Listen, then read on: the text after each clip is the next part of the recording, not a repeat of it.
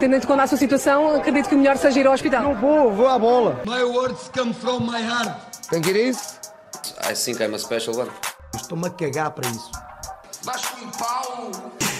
Já me perdi. A vista era bonita, castigado por ser campeão, cara. Eu não falo com este, com este barulho.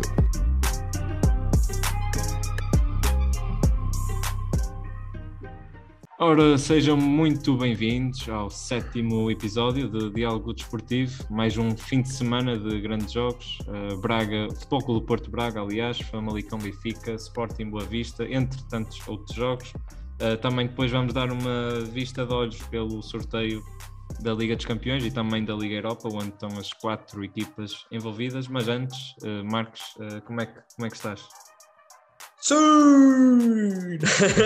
Memória do sétimo episódio. Opá, estou, estou prontíssimo aqui para fazer aquilo que o Ronaldo costuma fazer, matar os adversários. Não, estou, estou Aqui pronto não há para mais um episódio.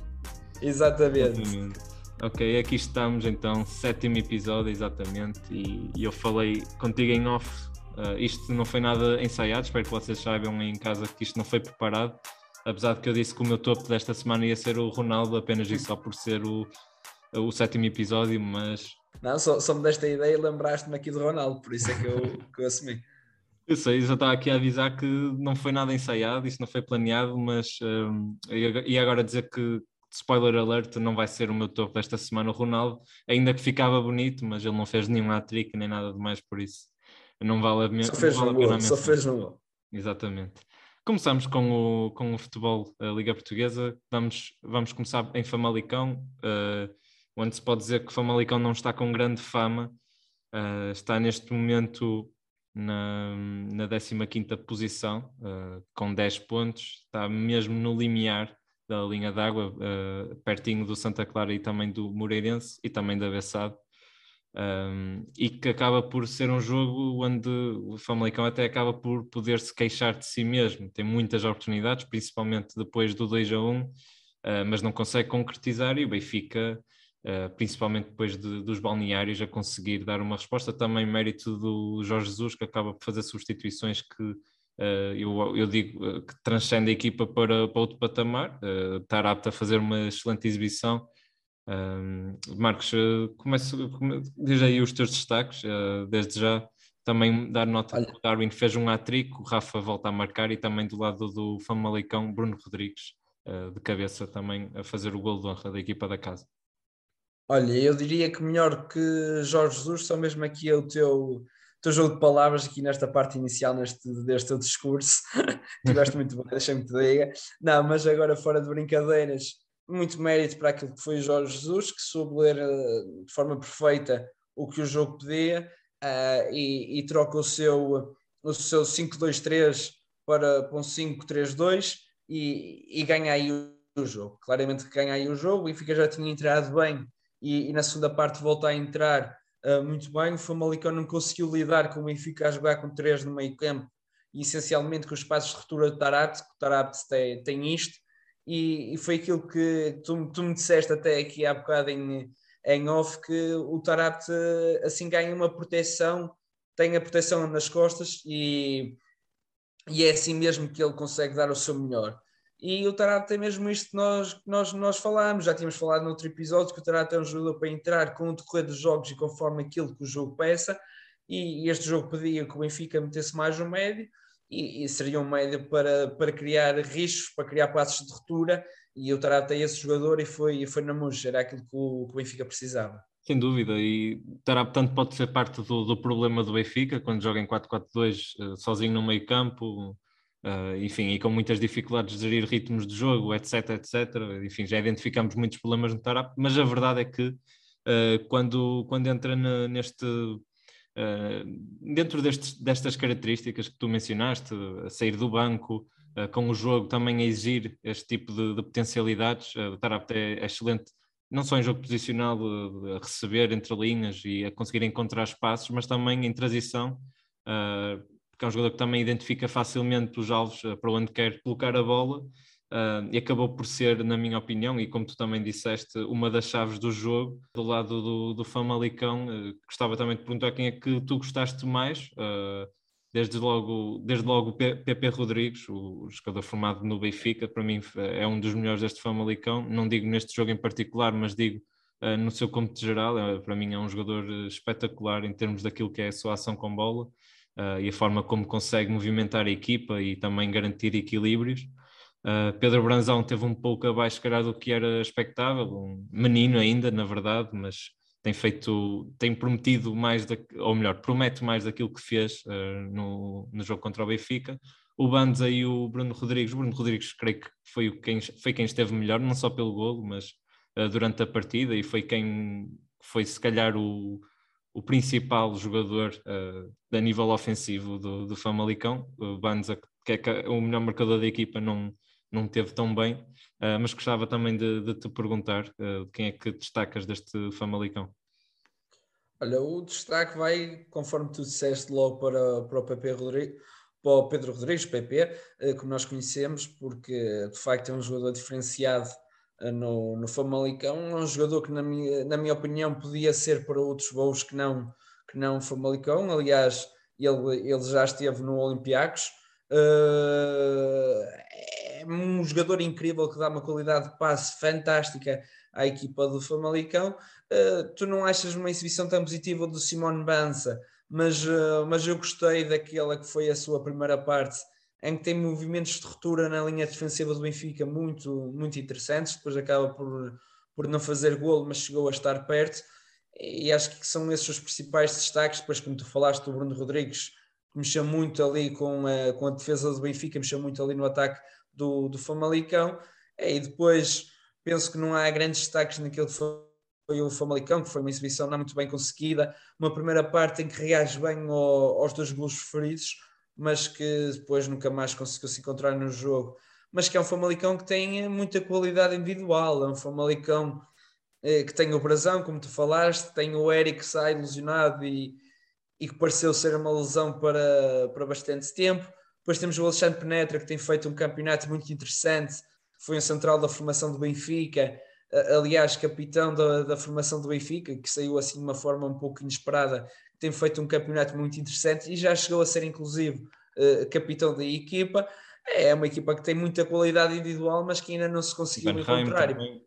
Exatamente, para termos uma noção, Ivan Raima estava no banco, tal como o Ivo Rodrigues neste jogo que são os jogadores com, com mais qualidade. Depois temos o, o Marcos Paulo, emprestado pelo, pelo Atlético de Madrid, salvo erro. Uh, tem muitos jogadores com qualidade. Tem o Alfori, que é um jogador também que chegou a prometer bastante e que ainda nos, na primeira liga ainda não conseguiu encontrar o seu espaço, mas eu lembro-me uh, da sua época em 2018, 2019 no Leixões, na segunda liga, é, em que se falava do interesse do Benfica e do Braga, que é um, jogador, um jogador ali no meio campo com muita qualidade, há muita intensidade, mas que ainda não conseguiu encontrar totalmente o seu espaço. E eu penso que aqui o treinador de Famalicão ainda não conseguiu, de facto, esta época, reunir o melhor dos seus jogadores. Eh, para terminar também uh, do lado do Benfica, uh, gostava também de, de, te perguntar um pouco sobre a exibição de, de Paulo Bernardo. É um jogador que para mim está, está a ganhar mais confiança a cada jogo está a ter também mais minutos e é um jogador que nota-se alguma maturidade na, na, forma simples como lê o jogo, como interpreta o momento também. entra também numa fase mais tranquila, assim por dizer, para, para a equipa. O, o, o resultado, no fundo, já estava feito. Uh, mas é um jogador também que, que entra nesta ideia do, do também do Jorge Jesus ter procurado também alguma tranquilidade e serenar o jogo. Uh, o que é que achas? Eu acho que ainda bem que Paulo Bernardo tem ganho o seu espaço no Benfica. Penso que, que neste momento Paulo Bernardo já é jogador da equipa A do Benfica, já não é jogador da equipa B, apesar de, salvo ainda na semana passada ter jogado na, na equipa B, mas que, que é um jogador que, é, que, tem que ser opção no Benfica por aquilo que ele dá ao jogo. É um jogador com, com muita qualidade, quer no transporte, quer no passe, mas acima de tudo pela forma como lê os timings do jogo e gera os ritmos daquele que é, daquela que é a organização ofensiva do Benfica. E, portanto, é o, na minha opinião, é o médio mais interessante para, para substituir João Mário. E, eu penso que Jorge Jesus já se apercebe disso mesmo. E penso que Paulo Bernardo, neste momento, conta muito para Jorge Jesus e, e que será aposta neste Benfica. Com esta nota, então, fechamos o capítulo Benfica. Do lado no Futebol Clube do Porto, uh, o Vitória da equipa da casa por um zero, gol de Luís Dias, o inevitável, com a magistria no passe de Uribe, uh, ali uma combinação cafeteira, como se costuma dizer. Grande jogo do Uribe, acho que, na minha opinião, foi o melhor em campo, a parte também se calhar de, de Vitinho e o próprio Luís Dias, que acaba por fazer o gol, uh, mas uma excelente exibição do meio-campo portista e mérito também para Sérgio Conceição, que acaba por uh, dar mais uma vez uma chega estratégica notório no jogo, tira Taremi, mete Gruitch, dá maior presença, presença aliás, no, no meio campo, ganha, ganha ali aquele espaço, na, na, minha opinião, o Porto, principalmente na primeira parte, domina o jogo, na segunda o Braga também com a obrigação de, de chegar à, à baliza de Diogo Costa, acaba também a assumir um pouco as rédeas da partida, o Porto contém-se, baixa um pouco também as linhas, a pressão, Uh, mas uh, no cômputo geral acaba por ser uh, na minha opinião, um jogo ganho pelo, pelo meio-campo do, do Futebol Clube do Porto. Sim, eu, eu diria, tu, tu num dos primeiros episódios acabas por referir que esta é provavelmente uh, a época em que, que Conceição mete de facto o Porto a jogar o melhor futebol e, e eu na altura diria, disse que não, disse que o, que o Porto já teve, já teve épocas muito boas com Brahins e afins, mas eu penso que neste momento começa-me a convencer de que de facto tinhas razão naquilo que dizias e este Porto de facto tem convencido muito principalmente na, na Primeira Liga, eh, não tentes na Liga dos Campeões, apesar de ter feito um, um bom papel, apesar de não, não passar, mas nesta Primeira Liga, na Liga B-Win, tem de facto estado muito bem, tanto naquilo que é a qualidade de jogo, como também na forma como Sérgio Conceição interpreta aquilo que é a partida e aquilo que é o adversário. E acho que Sérgio Conceição, uma vez mais, ganha a partida da forma como lê uh, o Braga, retira um avançado, joga com mais um médio, ganha ali superioridade e acaba mesmo por vencer o Braga num jogo em que foi mais do mesmo, foi aquilo que tu, tu muitas das vezes mencionas que é a pressão alta do Porto e que o Porto volta, volta a repetir. Sim, sim. e o, o Porto identificou bem, como disse, as fragilidades do Braga e o golo, o primeiro golo surge do facto de Paulo Oliveira. Eu, aliás, eu acho que a linha defensiva do Braga não tem uma referência, eh, tirando Evan Nilsson, e quando, quando Paulo Oliveira vê Evan Nilsson, a única referência, por assim dizer, no ataque, a fugir e a ganhar espaço, em vez de, de alinhar-se com a linha e de andar quase de mãos dadas, por assim dizer, como, como anda, por exemplo, a linha defensiva do Sporting, acaba por ir, ir, atrás e cair na tentação de ir atrás de Evan Nilsson, que abre um espaço, abre ali um buraco, e depois Fabiano tem a, a missão muito dificultada porque apanha um Luís Dias de frente e é em alta velocidade, e depois uh, é aquilo que nós sabemos do Luís Dias e que se tem transformado este ano, que é num finalizador, uh, não vou dizer nato, mas um finalizador de alto nível. Um, e eu acho que o Porto ganha muito por aí, apesar de que o Gruitch, na minha opinião, não fez uma exibição nada, nada assim demais, uh, inclusive leva um amarelo, é, é forte nos duelos e, e pronto, é um jogador que, que, defende bem e salta bem na pressão, certeza que cumpriu em termos estratégicos, mas não, não fez uma exibição por aí, uh, por aí além, ao contrário de Vitinho e Mateus Uribe, como disse, acho que foram os principais jogadores do Futebol Clube do Porto, pela forma como não só orquestraram, orquestraram o ataque portista, mas também pela forma como uh, defenderam sem bola. E eu acho que mais uma vez muito mérito também para, para Sérgio Conceição. Uh, e tu referiste agora disso do, do Porto ter estar a fazer se calhar uh, naquilo que é a minha opinião e mencionei noutros episódios o futebol mais bonito e praticar o melhor futebol. Eu acho que muito se deve a esta dupla do meio campo, Mateus Uribe, Vitinha, principalmente Vitinha, vá, porque é um jogador diferenciado, quando recebe a bola trabalha bem em progressão, não é só um jogador de vertigem como era de Sérgio Oliveira, é um jogador que trata melhor a bola, tem outra taxa de acerto no passe, e acho que só por aí, uh, e depois claro também tem Taremi na maioria dos jogos, não foi o caso neste jogo em particular, mas na maioria dos jogos tem Taremi, que é outro jogador que também trata bem a bola, uh, tem também Evan Nilsson, é outro jogador refinado, e eu acho que isto muito, muito se deve também às características dos próprios jogadores, uh, e, isto do futebol é sempre assim, é um, uma, uma, individual, uma, uma individualidade acaba por influenciar um todo uh, e muitas, então ainda mais, e acho que é resultado disto também que o Porto tem praticado um futebol mais positivo, uh, e o Braga em particular, já que estou nesta nuance de falar de individualidades, e Ano Couto entra, e é um Braga totalmente diferente, e tu referiste isso, é um Braga que se transforma na segunda parte também muito pelo Ian Couto, que já tinha feito uma exibição incrível contra o Estrela Vermelha. Mas é preciso dar muito mérito à forma como o Porto se faz, se consegue, jogo após jogo e mesmo com competições europeias pelo meio, é, ter esta qualidade naquilo que é a pressão alta, porque é, é algo que é muito desgastante e o Porto consegue continuar num ritmo alucinante. Diria que é mesmo alucinante o ritmo que o Porto tem, tem imposto e nós vemos o Porto numa pressão alta intensa em todo e qualquer jogo. Ainda agora com o Feirense, uh, nós podemos ver um Porto extremamente forte na pressão alta e que talvez fosse um jogo em que o Porto, até por aquilo que é o Feirense, uma equipa da segunda divisão, sem tirar mérito ao Feirense, eu que sou Santa Maria da Feira, uhum. mas, mas sendo uma equipa da segunda divisão, se calhar poderia tirar um pouco o pé do acelerador, mas tem sido um Porto sempre em alta rotação e, para, e sobre isso é preciso muito mérito. Depois é aquilo que tu,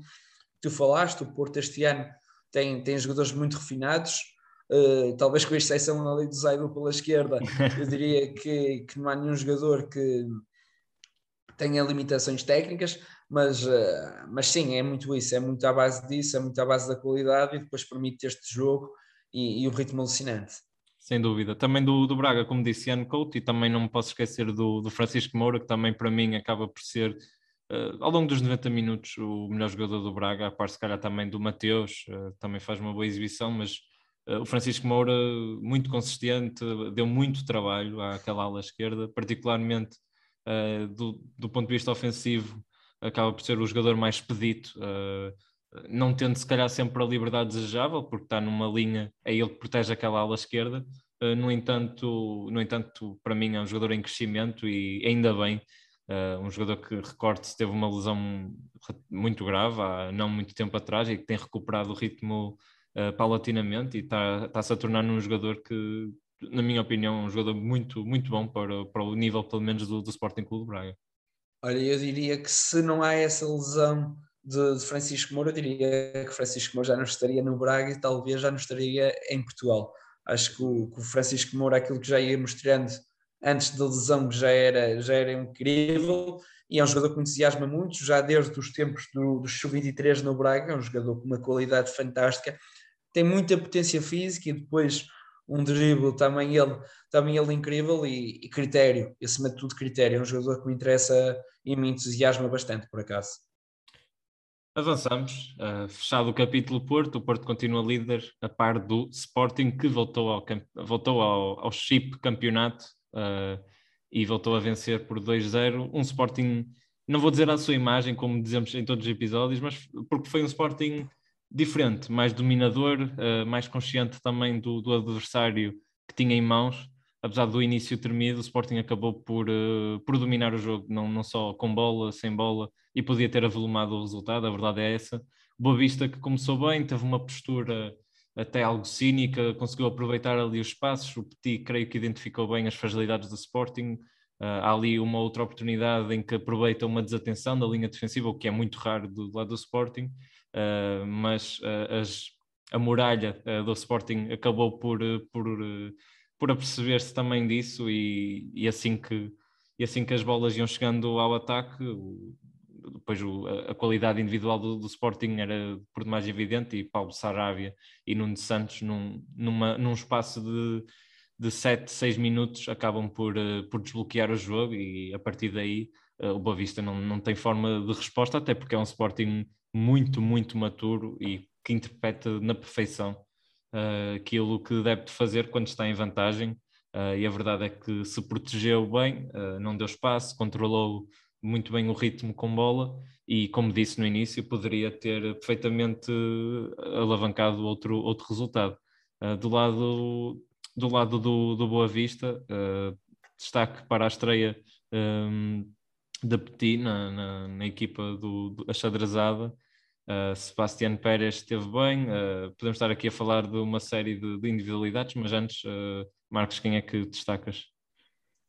Olha, o que eu destaco é que uma vez mais o Sporting conta com, com os jogadores da frente, o Paulo Sarabia que uma vez mais desbloqueia o jogo, e é isto, é aquilo que, que nós falamos semana após semana, é que o Sporting tem jogadores que têm golo, tem jogadores que têm golo, tem jogadores que são muito fortes no último terço, e tu quando contas com estes jogadores estás sempre perto da vitória. Tu estás com um jogador que desbloqueia-te a qualquer momento do jogo, estás sempre mais perto da, da vitória. E acho que é um Sporting, uma vez mais, competente, acaba por fazer o seu jogo, acaba por fazer o seu e, e ganha uma vez mais o jogo. E, e mérito, mérito para Ruben Amorim, mérito só, por aquilo que é o planeamento desculpa, desculpa, deixa só interromper-te para, para desculpar a minha, o meu erro acerca do Petit, não é a estreia dele, a estreia dele foi sim contra o Marítimo na, na semana passada, no, dia, no passado dia 4, num empate, um empate sim, bola. Uh, este sim é o segundo jogo, ainda assim o Petit ainda está, eu diria, a, a, testar as águas, a perceber mais ou menos a equipa que tem em mãos uh, que estilo de jogo. Eu acho que Petit, atenção, evoluiu muito enquanto treinador, já não é aquele Petit que víamos no início, apesar de que uh, naturalmente temos que ver que o Boa Vista não é aquela equipa individual que também permita uh, ao Petit aventurar-se muito, principalmente contra um Sporting. Quando falamos de Petit, temos que ter em conta aquilo que é o contexto. Muitas das vezes associamos o Petit àquilo que era a sua imagem como jogador, que é um jogador muito intenso nos duelos e, portanto, também temos essa imagem das suas equipas, mas, mas não é totalmente verdade. E depois é preciso perceber que as equipas que Petit tem apanhado são equipas uh, do fundo da tabela e tem pegado nessas equipas fundamentalmente para as salvar, digamos quase assim. E a verdade é que Petit já operou imensos milagres, imensos milagres. Lembro-me dele operar o milagre do, do Tondela, é, entretanto já, já operou outros milagres e o Petit nunca deixou uma equipa. E como ele tem falado em alguma, algumas das suas entrevistas ele procura um jogo de posse, não procura um jogo um jogo feio como, como muitas das vezes é associado ao Petit. E tem-se que lhe dar méritos por aquilo que tem sido o Petit como, como treinador, porque de facto tem estado a um bom nível, uh, ainda não no nível uh, para algo mais, uh, para algo mais, quando eu digo isto, quero falar de uma equipa maior, mas, mas é um treinador muito competente para estas equipas, mais do fundo da tabela, e, e se calhar já um bocadinho mais. Uh, e portanto é bom que se comece a olhar para Petit de uma outra forma que não aquela que se tem olhado. Sim, eu eh, em relação ao Petit, eu acho que é um pouco isso. As pessoas tendem a olhar dessa forma, mas a verdade é que ignoram um pouco o contexto, que é ele muitas vezes entra para equipas uh, onde tem a obrigação de vencer de forma imediata, tem que ter resultados. Uh, tem essa, tem essa, no fundo, essa obrigação e muitas vezes entra em contextos caóticos uh, e que não tem muito tempo, por assim dizer, para, para construir de raiz uh, um, não só um plantel, porque muitas, obviamente não entra em, muitas vezes em mercado, em, em tempos de mercados, uh, de transferências, mas também em termos de, de, filosofia, de implementar com tempo, com, com espaço e, e, a verdade é que Petit também já fez bons trabalhos, na Bessade, por exemplo, no, no, ano passado, acaba por potenciar jogadores, eu acho que é isso tem-se que dar uh, tempo ao tempo. Não, eu sei que, o, no, novamente, nós vivemos numa era onde se exige resultados no imediato e fazendo aqui uma ponte, por exemplo, para o Xavi no, no Barcelona, onde as pessoas já estão a pintar como um flop, como um desastre e aí está, não, não há tempo e os treinadores uh, para, para implementar uh, uma filosofia de jogo, uma metodologia, tudo mais, é, é preciso tempo e é preciso essencialmente isso, não, não, há, não, há muito, não, há por onde, não há por onde escapar. Mas bem, avançamos uh, para, para o sorteio, uh, o sorteio da Champions. Calhou a Fava, já que estamos a falar no Sporting, calhou a Fava ao Sporting, calhou a pior equipa, calhou, uma das piores, vá, uma das piores equipas que podia ter calhado, Manchester Bayern Munique, se calhar, seria. Ah, a par, Bayern Munique e Manchester City, sim. Sim, está é, tá tá naquele lote uh, de, de equipas ela por ela. não querias apanhar de todo se fosses Sportingista claro. ou Benfiquista, independentemente, não, ninguém queria aqui apanhar o Manchester City uh, e, e, acabou por acontecer isso. Uh, o, o, Sporting acaba por apanhar o Manchester City e, na minha opinião, vai, não, não, não tem grandes expectativas e por um lado acaba até por ser benéfico entrar nesse espírito mental que é dar, dar tudo e tentar o melhor, no entanto eh, é naturalmente curto em termos de aspirações, eh, mas vamos a ver, é um, é um Sporting que poderá fazer, eh, fazer alguma, alguma surpresa, não digo em termos de resultados, mas pelo menos em termos de, de jogo e fazer um, um bom jogo, mas vamos a ver. O que é que achas? Ah, eu acho que é muito difícil, de facto, por aquilo que é o Manchester City, não só pela sua qualidade de jogo, mas também por aquilo que vai depositar nesta Champions, porque é um City que anda à procura de ganhar, de ganhar a Champions e o Guardiola anda à procura de guardar, ganhar a Champions eh, pelo, pelo Manchester City. E portanto eu acredito que o, que o Manchester City não, não dará hipóteses ao Sporting, não por aquilo que é a qualidade do Sporting, mas sim porque o Manchester City, a par de, na minha opinião, de Bayern de Munique, neste momento é a melhor equipa do mundo, e talvez podíamos incluir, incluir neste lote o Liverpool. Portanto, muitas dificuldades para Ruben Amorim, embora acredite que deixará uma boa imagem, até pelo plano sempre competente que, que leva para todos os jogos. Sim, é, é essencialmente isso. Uh, uma boa imagem. Não, será muito difícil, a, a, verdade é essa, e é preciso ser realista, será muito complicado o Sporting fazer frente a este Manchester City. Por outro lado, o Benfica acaba também por uh, lhe cair em, mãos em um adversário, eu direi difícil, mas não tão difícil e até acessível, direi, para, para competir e fazer melhor figura do que o Sporting fez, por exemplo, na fase de grupos. Um, não sei o que é que, o que, é que achas, é, uma, é um Ajax fortíssimo, mas que até tem tido algumas oscilações esta época, até no, no próprio campeonato, uh, de lembrar que, por exemplo, o Ajax não, não é líder neste momento, uh, por isso, uh, o, que é, que é que tu achas em relação ao Ajax? Olha, eu acho que é um adversário, e tendo isto em comparação com aquilo que foi o primeiro sorteio, acho que é mais acessível para passarmos, e acho que é um, um sorteio que nos dita que há aqui possibilidades de passar ao, aos quartos finais. É bom, para, é bom para Portugal. Uh... Exatamente, é muito interessante para Portugal por causa do duelo Portugal-Holanda para o, para o ranking. Mas, mas, o que eu dizia é, é, é acessível para nós passarmos, uh, para nós portugueses passarmos, mas também é, é muito fácil do Benfica levar aqui provavelmente um, um resultado pesado, porque esta é uma equipa que procura sempre mais e mais e é uma equipa que causa dificuldades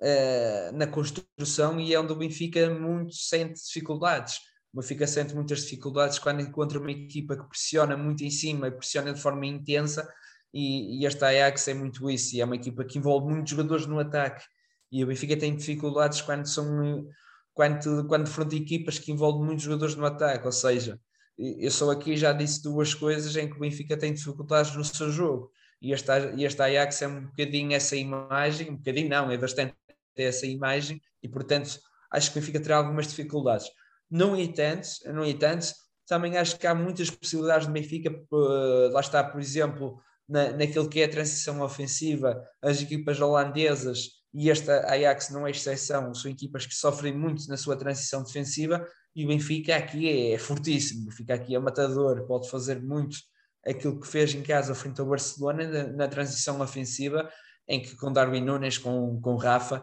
eh, tem, tem jogadores suficientes para desmontar esta defesa holandesa, que lá está, como tu dizes, tem muitos os seus altos e baixos, e eu acredito piamente que o Benfica pode aqui conseguir uh, avançar para os quartos finais, embora não esquecendo que o Ajax fez 18 pontos e tem o melhor marcador da prova, Sebastian Haller, contra o Anthony, que, que, está em extensão na, na seleção brasileira e que está a fazer uma época formidável e o segundo melhor ataque, uh, e como disseste, o melhor eh, marcador uh, da Champions. Uh, mas concordo com o que disseste, e é um pouco isso. O Ajax tanto, tanto pode estar num dia bom e, e espetar 5, como pode não conseguir. mas aí está, isto também é dependente daquilo que o, que o Benfica e o Jorge Jesus conseguir trazer para cima da mesa e se conseguir anular este Ajax, eu, eu acredito piamente que o Benfica tem hipótese e acaba por ter uh, muito mais hipótese de passar na minha perspectiva do que o Sporting. Um, sim, mas sim, sim, mas vai, ser um, vai ser um jogo complicadíssimo, até porque o Ajax é aquela equipa que, quando consegue implementar uh, o, seu, o seu estilo de jogo e quando os jogadores se sentem confortáveis dentro de campo, uh, que consegue transcender para outro patamar, uh, para o melhor patamar possível, para, porque é uma equipa que coletivamente é mesmo muito forte e tem jogadores que individualmente também conseguem desequilibrar por si só, e tu mencionaste logo aí dois, Anthony Haller, entre outros, porque é uma equipa de facto completa e que, aí está, vamos ter que esperar enquanto portugueses que, que o Ajax não, não esteja bem, até pelo ranking, e, e, é uma nota importante, porque era importantíssimo que Portugal conseguisse afastar um pouco mais da Holanda. E, e, não, e, principalmente isso, uh, do, do, ponto de vista da, da Liga Europa, já, já para, para, também não estarmos aqui a queimar muito tempo, uh, o Foco do Porto acaba por apanhar a Lazio, uh, Bruno,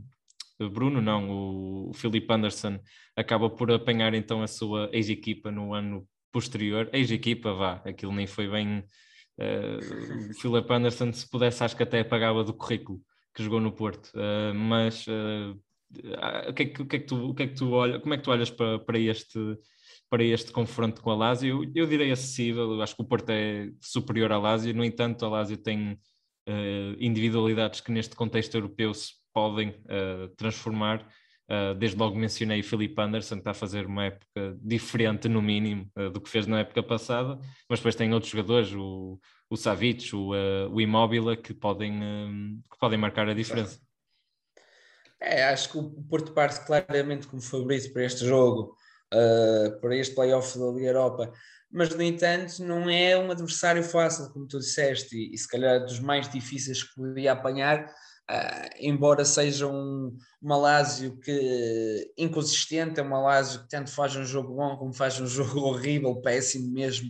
É um Malásio que ainda não se encontrou. Também é um Malásio que muda de sistema, que com Simone Inzaghi jogava numa linha de 5, agora joga uh, no, no 4-3-3 do Sarri, e que é sempre muito específico e com muitas nuances e, e muito complicado de,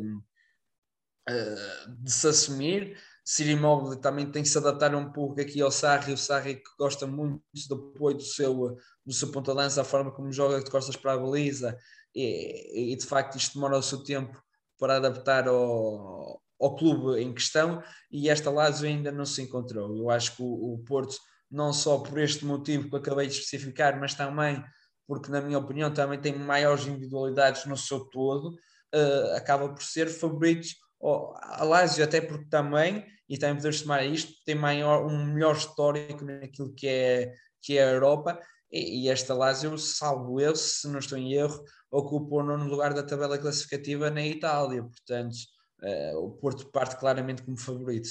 E vamos ver se Maurício Sarri também dura até, até fevereiro. Relação a Braga, uh, acaba por calhar o adversário mais acessível, Uh, creio que de todas as equipas portuguesas acaba por ser a mais sortuda, por assim dizer, ainda que Estamos a falar de um xerife que faz 7 pontos num grupo com Real Madrid, Shakhtar uh, e também Inter. Uh, o, que é que tu, o que é que tu achas? Eu acho que é um pouco agridoso, porque digamos que de facto é, é o melhor sorteio possível, mas ao mesmo tempo não é um sorteio nada fácil, porque esta é uma equipa que, que fez uma competição muito interessante na, na Liga dos Campeões e eu agora já não sei se não terá arrumado, por exemplo, o Olympiacos no playoff da Champions, já não sei ou se foi o, o, Fenerbahçe, foi assim algo parecido. Lembro que arrumou boas equipas na, no playoff para, para a Champions e foi uma equipa que criou surpresa que foi ganhar ao Santiago Bernabéu, portanto uma equipa que vai ganhar ao Santiago Bernabéu uh, não foi completamente à sorte, é uma equipa que tem a sua qualidade uh, e não conhecendo muito aprofundado o Sheriff, eh, eu diria que vai ser um Braga que, que vai sentir dificuldades, embora acredito que também uh, tenha todas as hipóteses para passar e que acaba até por ter algum ligeiro favoritismo, até pelas histórias que já tem no, na Liga Europa, porque o Braga já é um clube habituado a estas andanças na Liga Europa. Curiosamente, mencionaste de, de, daquilo que foi o, o trajeto do Sheriff, ele eliminou Uh, a título de curiosidade, o Estrela Vermelha, adversário do Braga, que arrumou okay. o Braga para o segundo lugar, uh, eliminou a Estrela Vermelha e também o Dinamo de Zagreb. Era o eh, Dinamo, era o Dinamo, estava lá perto. Exatamente, e foi por uns ostensivos, 3-0 em casa e depois 0-0 fora. Uh, é um xerife com, com, muitos, com muitos créditos, no mínimo, que vai defrontar o Braga, uh, mas aí está, uh, dentro dos adversários possíveis, na minha opinião, acaba por ser o, o mais acessível, ainda que não deixe de ser um adversário difícil. Com isto, Atenção só a dizer que, que eliminar o Dinamo de Zagreb não é eliminar um, um clube qualquer. O Dinamo de Zagreb na, na época passada arrumou o Tottenham com 3-0, salvo erro. Sim, sim. Uh, já tinha criado dificuldades ao Benfica e depois contar ali com um jogador fantástico, o Orzic, que, que é um jogador que desequilibra bastante e que tem muita qualidade. Exatamente. Com isto avançamos para o topo e o lodo.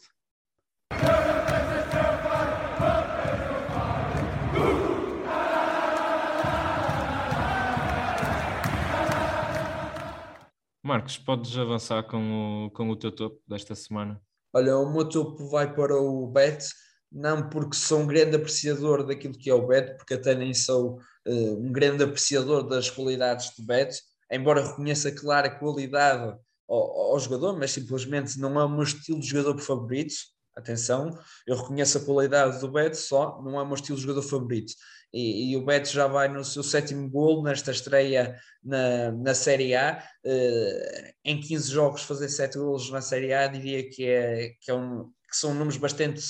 bastante positivos, ainda para mais com um golo agora com, ao Milan, apesar de não ter sido a melhor execução e só a terceira que acaba por marcar o golo, eu penso que é, que é de valorizar. Uh, e se nós não tivéssemos numa uma seleção tão recheada, diria que Beto já deveria ser um nome a ser equacionado, mas com, com tanta qualidade na seleção portuguesa, claramente que Beto não é um nome a ser equacionado, mas no lote daqueles 40, 50 jogadores que o Fernando Santos tantas vezes fala, certamente que já está e, e muito mérito por isso, porque Beto de facto tem estado num nível bastante bom. O meu topo é o Trofense. Uh, tivemos a discutir em off, é de facto um topo um pouco diferenciado, mas eu tenho acompanhado os jogos do, do e é uma equipa que eu acho que essencialmente se transfigurou do ponto de vista mental, porque a verdade é que com Rui Duarte não praticava um futebol assim tão mau, uh, mas com Francisco Chalói eu sinto que a equipa teve um clique Uh, e a verdade é que tem jogadores de, de qualidade, uh, desde logo alguns nomes conhecidos do, do, futebol português, o Bruno Moreira, tem o Leão, apesar que não, na minha opinião não são de todos os principais protagonistas deste trofense, o Elias Achuri, que está emprestado pelo Estoril, o próprio Daniel Amaral, o Vasco Rocha, o Bruno Almeida, tem aqui muitos jogadores que eu acho que estão, que estão a melhorar muito e são uma das principais figuras do, do trofense, principalmente do Elias Achuri, que tem crescido. Eh, bastante. Mas é um trofense que tem três vitórias consecutivas desde que uh, chegou ao, ao, ao, comando da equipa. Uh, está neste momento em nono lugar com 20 pontos e apenas, assim, de repente, apenas a 6 do Feirense, por exemplo, que está em terceiro e na, na linha para se promover para a Primeira Liga. Ou seja, é um trofense que, do ponto de vista mental, principalmente, se revigorou. Eu falei do, do Feirense até porque o próximo jogo é precisa, precisamente diante da equipa de Santa Maria da Feira em casa. Vamos a ver se o Torfense consegue a quarta vitória consecutiva. Este jogo contra o Varzim, uh, que também não foi favas contadas, foi um jogo até onde o Varzim podia, por inúmeras vezes, ter uh, conseguido empatar o jogo, uh, mas não conseguiu. E perto do fim, o Bruno Almeida fazer um belíssimo golo. e é um Trofense que, como disse, tem tudo para pelo menos fazer um percurso tranquilo na segunda liga. Não direi para subir, acho que parece muito precipitado, mas para fazer um percurso tranquilo, tranquilo creio que, que, sim. Em relação ao Lodo, quem é que escolheste para esta semana? Eu escolhi a UEFA por aquilo que foi o sorteio de da Liga dos Campeões. Acho que não podíamos deixar passar em branco eh, esta má organização. Eu, diria que toda a gente, toda a gente erra e, e isso é um facto, mas mas uma organização com o UEFA, com tantos profissionais, algo tão importante como um sorteio dos oitavos de final da Liga dos Campeões, que isto não pode acontecer e, e era se calhar o suficiente para rolar em algumas cabeças. é daquelas que... coisas, desculpa, é daquelas coisas que se costuma dizer, ah, isto aqui só em Portugal. Exatamente, é, era mesmo dizer isto só, só no Tugão, só no Tugão, mas a verdade é que não e também acontece, acontece fora. Uh, embora ponha no lodo por isso, elogiar a forma como rapidamente depois